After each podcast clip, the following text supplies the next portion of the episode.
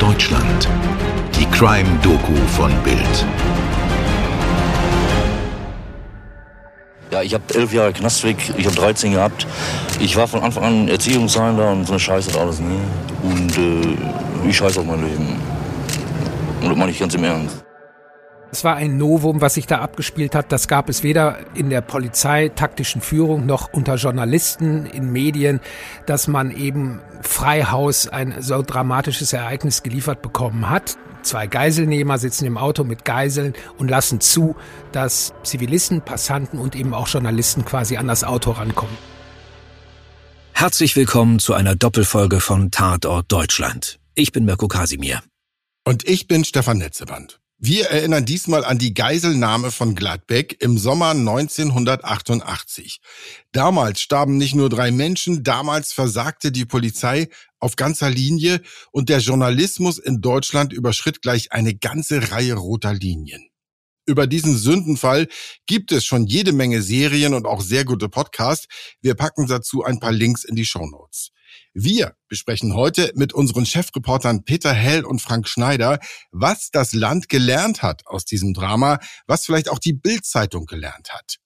Aber dazu müssen wir natürlich erstmal in die Zeit zurückreisen. 16. August 1988, 7.55 Uhr.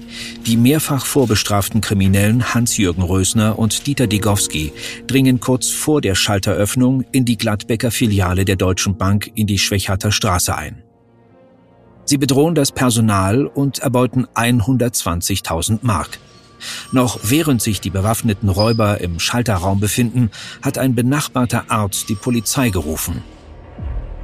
Um 8.04 Uhr. Das Gebäude und die Zugänge zur Bank sind so geschnitten, dass die Täter ihren Fluchtweg nicht einsehen können. Als Degowski und Rösner mit ihrer Beute die Bank verlassen, entdecken sie ein Polizeiauto und drehen sofort wieder um. Sie nehmen zwei Bankangestellte als Geiseln. Anschließend fordern sie einen Fluchtwagen, Handschellen und Lösegeld. Schon zu diesem frühen Zeitpunkt wird der Polizeieinsatz öffentlich bekannt. Der damals noch junge Fernsehsender RTL Plus sucht die Nummer der Filiale raus, ruft dort an und führt ein Interview.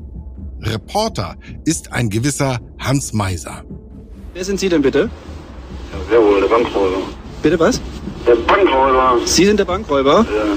Können Sie mir sagen, welche Forderungen Sie über die 300.000 Mark hinausstellen? Was für einen Fluchtwagen wollen Sie denn haben? Dass wir die 300.000 Mark fordern, Anführen fordern. Wozu brauchen Sie denn Handschellen? Das heißt, Sie wollen Ihre Geisel nicht freilassen, wenn Sie die Forderungen erfüllt haben zunächst? Zunächst nicht, wir wollen sie mitnehmen. Wo wollen Sie denn hinfahren? Das will ich nur sagen. Na nun gut, man kann Sie ja mit Hubschraubern verfolgen. Gespräch beendet. In Gladbeck wird in der Folge stundenlang verhandelt, bis die Polizei den Forderungen schließlich nachgibt.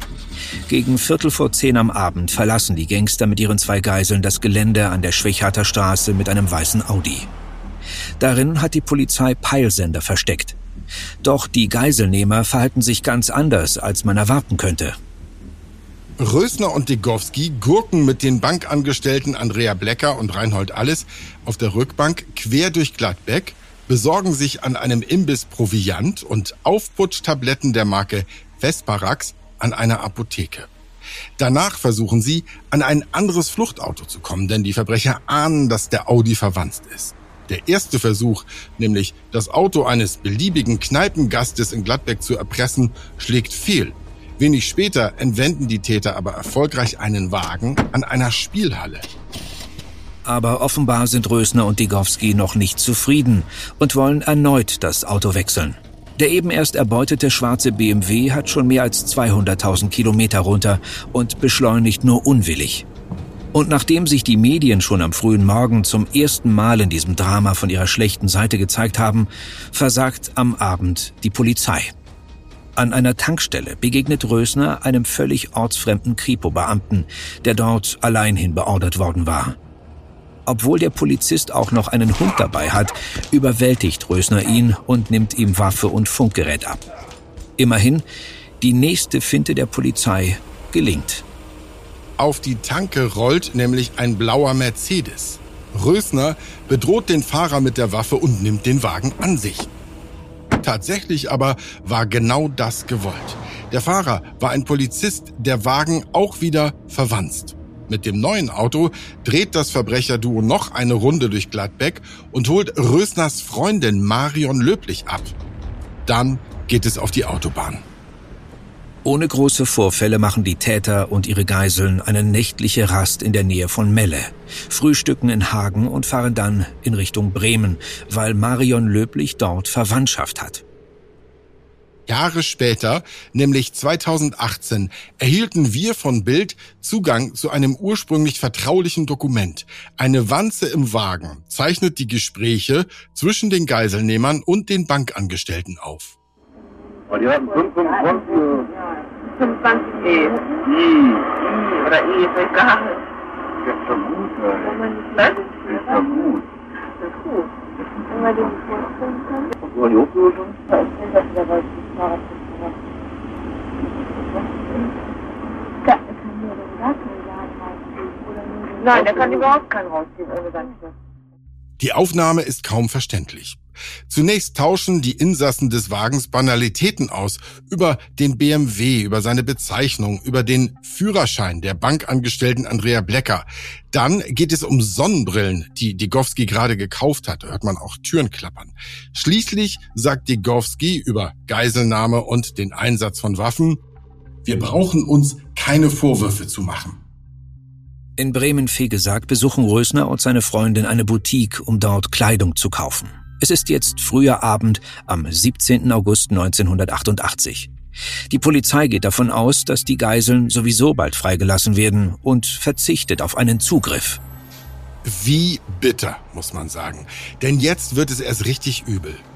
Im Bremer Ortsteil Huckelriede bringen Rösner und Degowski gegen 19 Uhr einen Bus der Linie 53 der Bremer Straßenbahn AG mit 32 Fahrgästen in ihre Gewalt. Die Polizei hält sich fern, stellt nicht mal einen Ansprechpartner. Kameraleute sind näher am Bus als irgendein Beamter. Stattdessen übernimmt ein Fotograf die Kommunikation mit den Geiselnehmern. Und so gibt Rösner eine Art Pressekonferenz, die abends sogar in der Tagesschau läuft. Sie meinen nicht, dass es nicht besser ist, aufzugeben? Aufgeben auf keinen Fall. Das, ich kann Ihnen ganz konkret sagen, wie das dann abläuft. Dann knallt da drin und vor allem mein Kumpel ist brandgefährlich. Ne? Und äh, das letzte ist dann. Ja, ich habe elf Jahre Knast weg, ich habe 13 gehabt. Ich war von Anfang an Erziehungsheimler und so eine Scheiße hat alles nie. Und äh, ich scheiße auf mein Leben. Und das meine ich ganz im Ernst. Ja. Aber die anderen, die Unschuldigen? Kann ich nichts für. Schon allein diese Szenen in Bremen sind unfassbar und verändern die Polizei anschließend nachhaltig. Bild-Chefreporter Frank Schneider. Da steht ein einzelner Polizist äh, in ganz normalem Sommerhemd und der Dienstmütze auf der Kreuzung und regelt ein bisschen den Verkehr und da fährt ein Junge mit einem Fahrrad an den Bus heran, in dem die Geiselnehmer sitzen, mit den Geiseln, die sie gerade frisch in den Bus genommen haben, weil den Bus eben auch keiner geschützt hat. Und es zeigt, wie absurd die Situation am Ende war. Die Polizei hat damals offenbar das Gefühl gehabt, wir müssen die einfach nur in Ruhe lassen. Irgendwann hauen die schon ab, lassen die Geiseln los und dann wird schon irgendwie alles gut. Und genau das war ein fataler Fehler. Die Polizei hat aber absolut daraus gelernt und ich wage wirklich zu sagen, so etwas wie das Gladbecker Geiseldrama wäre heute in Deutschland nicht mehr möglich. Die Geiselnahme ist inzwischen Nachrichtenthema Nummer eins in Deutschland, wie hier in der Sendung Buten und Binnen von Radio Bremen. Inzwischen wissen wir, dass die Geiselnehmer die Sache sozusagen noch verschlimmert haben. Sie haben offenbar, das gebe ich mal mit aller Vorsicht weiter, weil die Polizei uns auch darum gebeten hat, Rücksicht walten zu lassen, weil die Geiseln ja nach wie vor in Hand der Geiselnehmer sind. Sie haben offenbar einen Bus in Bremen äh, gekidnappt oder gekapert mit mehreren Geiseln und jetzt auch einen Polizisten dazu als Geisel genommen. Und wir haben mitbekommen, dass auf einer Straße wohl eine Geisel genommen worden ist. Das ist aber unsicher. Zu diesem Zeitpunkt hätte man mit den Geiselnehmern vielleicht noch verhandeln können. Zum Beispiel darüber, ob sie doch wieder Geiseln freilassen und mit einem Pkw weiterfahren. Aber es ist ja kein Polizist vor Ort. So klagt Rösner auch gegenüber Reportern. Ja, bis jetzt ist ja noch keiner eingetroffen da. Die Polizei ist ja zu feige zu kommen. Äh, ne, jetzt sind ja so harte Jungs da mit ihrem Sondereinsatzkommando und was sie da alles haben. Werbung Sport ist nicht immer fair. Man muss durch, man muss das an die Seite legen und dann durchgehen. Aber was, wenn aus fair nicht nur faul, sondern ein Mordfall wird? Was scream, get the f out of Mars, get the f out of Mars.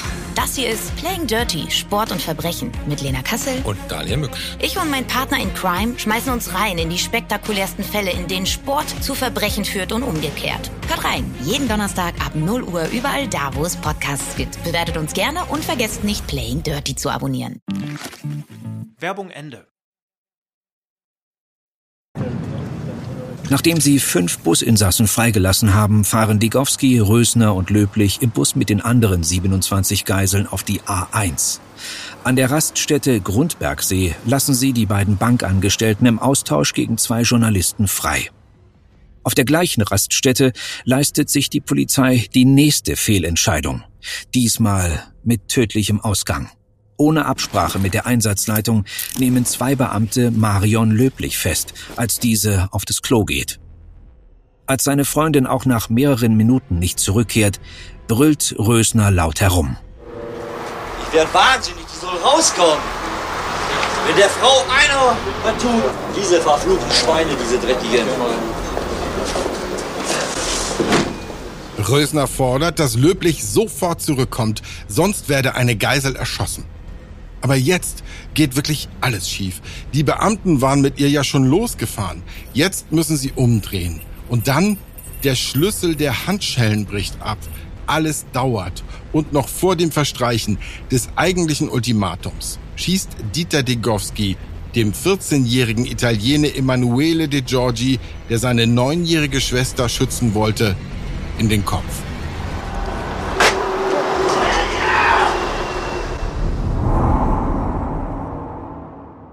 Die Bremer Einsatzleitung hatte nicht einmal einen Rettungswagen in den Bereich geschickt. Aber diese Schlamperei ist nur noch das Tüpfelchen auf dem i. In die Todesstatistik reiht sich an diesem Abend noch der Polizeibeamte Ingo Hagen ein, der zur Raststätte Grundbergsee beordert wurde, um das Geschehen zu dokumentieren. Er verunglückt bei einem Zusammenstoß mit einem LKW. Der Bus mit den drei Geiselnehmern samt Geiseln fährt unterdessen Richtung Holland. Dort ringt die Polizei den Geiselnehmern immerhin die Freilassung von zwei Frauen und drei Kindern ab. Rösner und Degowski ernennen den Busfahrer Paul Mikolajczak zu so etwas wie ihr Mittelsmann für die Verhandlungen mit der Polizei. Sie wollen erneut freies Geleit und einen Pkw als Fluchtwagen, damit sie den Bus stehen lassen können. Die Geiselnehmer, das muss man dazu sagen, die sind mittlerweile völlig übernächtigt, alkoholisiert und zittrig von all den Aufputschmitteln, die sie sich eingeworfen haben. Sie wollen ihr Gepäck vom Bus in den bereitgestellten BMW tragen und weisen einige der Geiseln an, sich als Schutz- und Sichtmauer aufzustellen. Beim Hantieren mit einer Tüte voller Colaflaschen drückt Rösner aus Versehen seine Pistole ab. Das totale Chaos bricht aus. Der Schuss streift Löblichs Bein, die aufschreit. Du Esel hast mich getroffen. Die holländischen Polizisten eröffnen das Feuer, weil sie denken, dass Geiseln getötet werden. Busfahrer Mikolajczak erleidet einen Streifschuss an der Hand. Einige der Geiseln rennen in den Wald. Nach und nach aber beruhigt sich die Situation dann tatsächlich doch wieder. Die niederländischen Beamten stellen das Feuer ein, die Wunden von Löblich und Busfahrer Mikolajczak werden notdürftig versorgt. Rösner und Degowski wollen mit dem Pkw zurück nach Deutschland und nur noch zwei Geiseln mitnehmen. Tag zwei der unfassbaren Geiselnahme von Gladbeck geht zu Ende. Zu keinem Zeitpunkt hat die Polizei Anstalten gemacht, die Lage unter Kontrolle zu bekommen. Schon in dieser Nacht muss jedem klar sein, so kann Polizeiarbeit in Deutschland unmöglich weitergehen. Nie wieder dürfen Geiselnehmer wie ein geisteskranker Wanderzirkus quer durch das Land oder in Nachbarstaaten reisen. Frank Schneider. Das Entscheidende dabei ist bei den neuen Strategien, es wäre nie mehr möglich, dass man Geiselnehmer so fahren lässt wie in Gladbeck. Das heißt, es ist ganz klare Maßgabe. Die Geiselnahme wird vor Ort beendet. Sie wird nicht mehr dynamisch. Sie bleibt statisch. Sie bleibt in der Bank und dort wird sie beendet. Es gibt nur eine ganz minimale Ausnahme, wenn jetzt zum Beispiel Täter, was wir uns nicht vorstellen wollen, aber im Rahmen, sagen wir mal, der terroristischen Bedrohung, die wir ja auch haben, natürlich auch möglich wäre, wenn die jetzt alle zwei Minuten jemanden erschießen, äh, wenn sie jetzt nicht rausgelassen werden aus der Bank oder das Auto nicht bekommen und die haben 100 Geiseln, ähm, dann kann die Polizei natürlich nicht zugucken, wie die nacheinander 100 Leute erschießen. Aber dann gäbe es wahrscheinlich auch einen sogenannten Notzugriff. Auch das die Spezialeinheiten wären vor Ort und würden sofort zugreifen und würden dann eben auch in der Gefahr, dass es weitere Tote gibt, aber den, den Einsatz einfach beenden. Die würden einfach sagen, wir müssen diese Täter jetzt bekämpfen, wir müssen sie jetzt kampfunfähig, im schlimmsten Fall eben müssen wir sie auch durch den finalen Rettungsschuss töten. Aber das wäre heute so absolut nicht mehr denkbar, wie es damals war. Man gibt denen eine Geldtasche und lässt sie dann munter mit Geiseln wegfahren. Und was dann in dem in Deutschland passiert ist, weiß man ja. Silke Bischoff und Ines Feutle wissen in dieser Nacht nicht, was ihnen noch in Deutschland droht. Sie sind die beiden Geiseln, die das Verbrechertrio für die Fahrt zurück nach Nordrhein-Westfalen ausgewählt hat. Hätte man das Drama von diesem Zeitpunkt aus noch glimpflich beenden können? Und wie würde so ein Fall heute im Zeitalter von Smartphones und Livestreams wohl ablaufen? Wir erzählen das Geschehen und seine Konsequenzen zu Ende in Teil 2 dieser Episode. Danke fürs Zuhören erstmal. Euer Stefan. Und euer Mirko.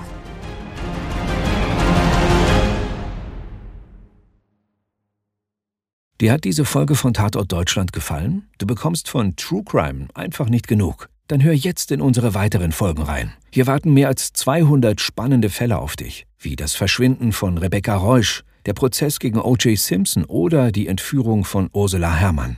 Wir hören uns bei Tatort Deutschland.